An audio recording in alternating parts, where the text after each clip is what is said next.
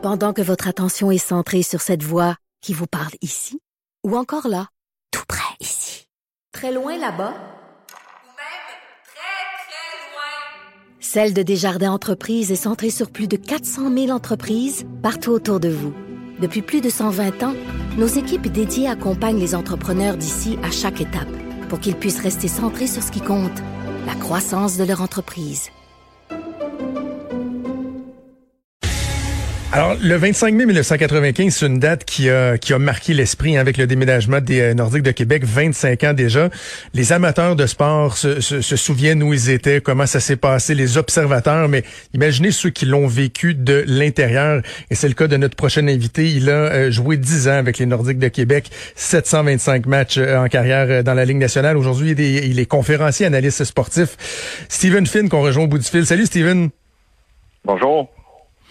Alors, euh, de façon très simple pour débuter, le, le, 25 mai 1995, ça fait 25 ans déjà. Euh, quel souvenir tu gardes de cette journée-là? Ça signifie quoi pour, euh, pour toi? Écoute, c'est... évidemment, j'étais en fin de vingtaine, je suis rendu dans la cinquantaine et encore aujourd'hui, juste à y penser, c'est, ça me fait mal au cœur. J'avais tellement un grand sentiment d'appartenance. Euh, tu sais, moi, j'ai été repêché par les Nordiques de Québec. Euh, j'ai commencé, euh, j'ai fondé ma famille à Québec. J'ai eu mes trois garçons à Québec. j'ai joué la majeure partie de ma carrière. J'étais implanté dans la communauté, beaucoup d'amis. encore aujourd'hui, ça me, ça, me, ça me fait mal au cœur et puis c'est vraiment un mauvais souvenir. Je veux que tu me racontes un peu comment euh, comment ça s'est passé cette époque-là. Parce que moi bon à l'époque j'avais 14-15 ans, j'étais à Montréal donc j'étais un peu plus loin de Québec, assurément pas un fan des Nordiques, mais tu sais aujourd'hui ça fait moi ça fait 15 ans je reste dans la capitale nationale.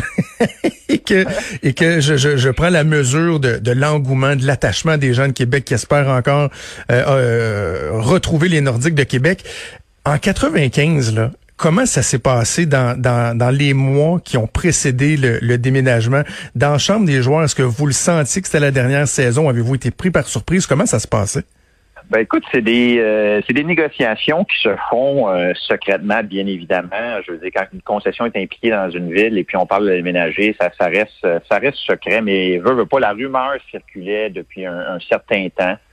Et, euh, et moi, écoute, on a on avait fini on s'était fait éliminer contre les Rangers de New York, là, je te dirais peut-être une dizaine de jours avant. Le 16 mai. J'ai la date devant moi, le 16 mai, donc six jours avant.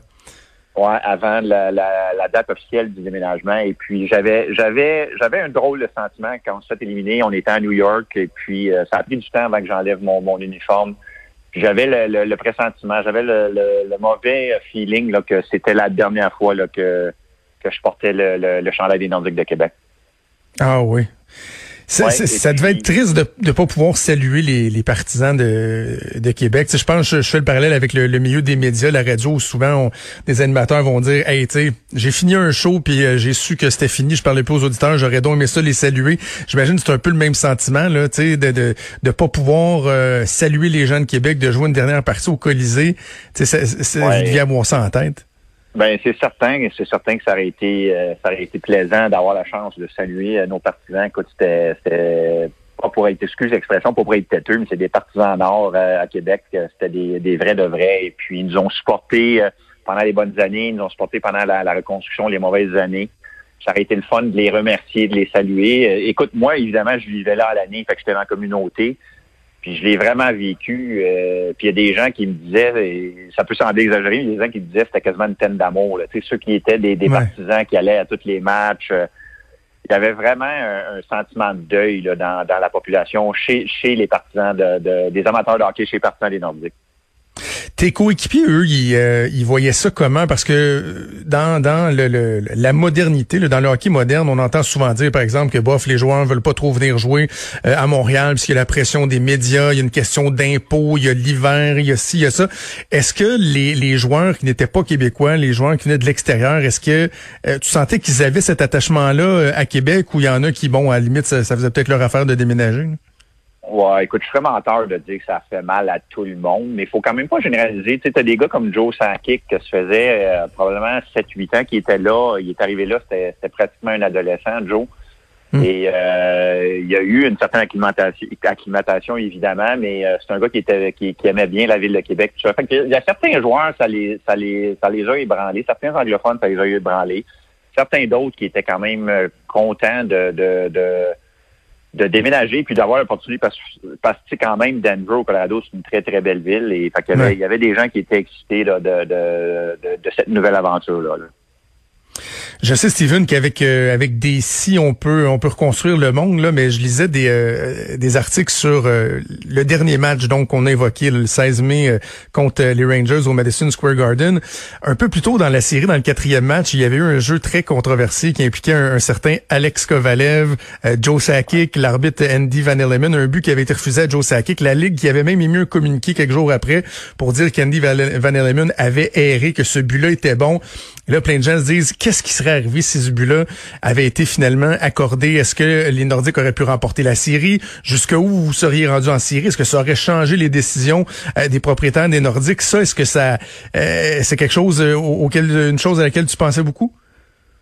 Ouais, ben écoute, évidemment, je, me rappelle de, de, cette décision-là et ça a été ça a été très très frustrant pour nous. Ça a été un point tournant quand même. Ça a eu de l'impact sur la série. Mais tu sais, de là à dire que, que ça aurait changé cette décision-là d'affaires, euh, mm. j'ai jamais j'ai jamais embarqué là-dedans. Là, euh, je pense pas que de, de, de, remporter euh, un match de plus, remporter une série de plus aurait changé le, le, futur au niveau du déménagement de l'équipe. Un élément évidemment qui a, qui, attristé les gens encore plus, c'est de voir à quel point cette équipe-là était rendue euh, à maturité après des, euh, des années de vachement, on va se le dire. Tu gagné la Coupe Stanley l'année suivante au Colorado. Jusqu'à quel point de d'où tu étais alors, parce que tu as été changé euh, au Lightning de, de Tampa Bay, jusqu'à quel point ça a été frustrant de voir cette équipe-là gagner la Coupe Stanley? Avais-tu encore l'impression que c'était ton équipe où il y avait une distanciation qui s'était faite? Comment tu l'as vécu? Écoute, ça a été très, très difficile à vivre. Puis pour les gens qui qui, qui l'ont pas vécu, c'est difficile à comprendre. Mais moi, euh, écoute, je suis à Los Angeles, j'écoutais chaque partie de la finale, le Colorado contre la Floride. Et puis euh, quand j'ai vu euh, quand j'ai vu les joueurs élever la Coupe Stanley, je suis pas gêné de le dire, là, je pleurais comme un enfant. Ah oui. Ah, j'étais inconsolable et puis euh, c'est le rêve de n'importe quel joueur de remporter cette, Coupe Stanley-là. Ça faisait quand même dix ans que j'étais avec l'organisation. Malgré qu'on n'était plus à Québec, c'était quand même euh, ça faisait dix ans que j'étais avec l'organisation. Euh, J'avais encore beaucoup d'amis dans l'équipe. D'ailleurs, Joe Sankic, euh, ça c'est un geste, j'oublierai jamais. Le lendemain, il m'a appelé. Euh, il m'a appelé à Los Angeles puis il m'a dit Finner, quand j'ai levé la coupe, j'ai pensé à toi. Là. Fait que ça a été, j'en parle aujourd'hui, j'ai encore des frissons. Ça a été, ça a été très difficile à, vivre et puis euh, et, j'imagine euh, c'est la même chose pour les gens de Québec. On était tellement près de vivre ça à Québec, ça aurait été incroyable. Est-ce qu'on apprend à, vivre avec ça? Est-ce que le, sentiment devient un peu moins amer avec euh, avec les années? des fois, je pense à un joueur, euh, peu importe la discipline, aux Olympiques, là, qui est à un cheveu de remporter la médaille ou de compter un but, puis là, tu te dis, est-ce que tu 15, 20, 25 ans après, la personne, elle se ferme les yeux, puis oh, elle éprouve encore la même frustration, ou un moment donné, on apprend à relativiser ça un peu?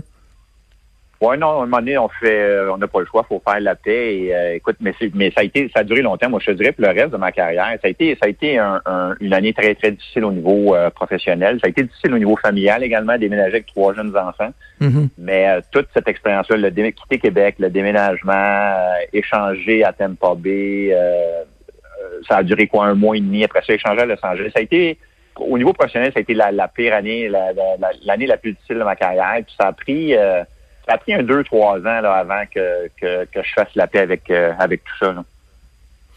Steven, je suis curieux de t'entendre sur euh, l'impact euh, sur le hockey au Québec du départ des Nordiques. Certains vont vont faire l'évaluation que ça a donné la, la, la, la, ça a rendu la chose trop facile pour les Canadiens de Montréal qui ont accordé moins d'importance aux produits. Il y avait plus la rivalité. Les Québécois qui sont devenus de plus en plus rares. Jusqu'à quel point le départ des Nordiques, en plus d'attrister puis de créer euh, euh, un manque dans la région de Québec, jusqu'à quel point ça a eu un impact, un impact euh, sur le hockey au Québec ou sur les performances, le, le, produit offert par, par les Canadiens de Montréal, par exemple? Ben écoute, encore là, c'est difficile d'avoir d'avoir une opinion arrêtée là-dessus. Le hockey évolué euh, euh, au Québec, il faut, trouver une façon de développer euh, des, des joueurs de, de, de, de haut calibre qui peuvent jouer dans le national de hockey.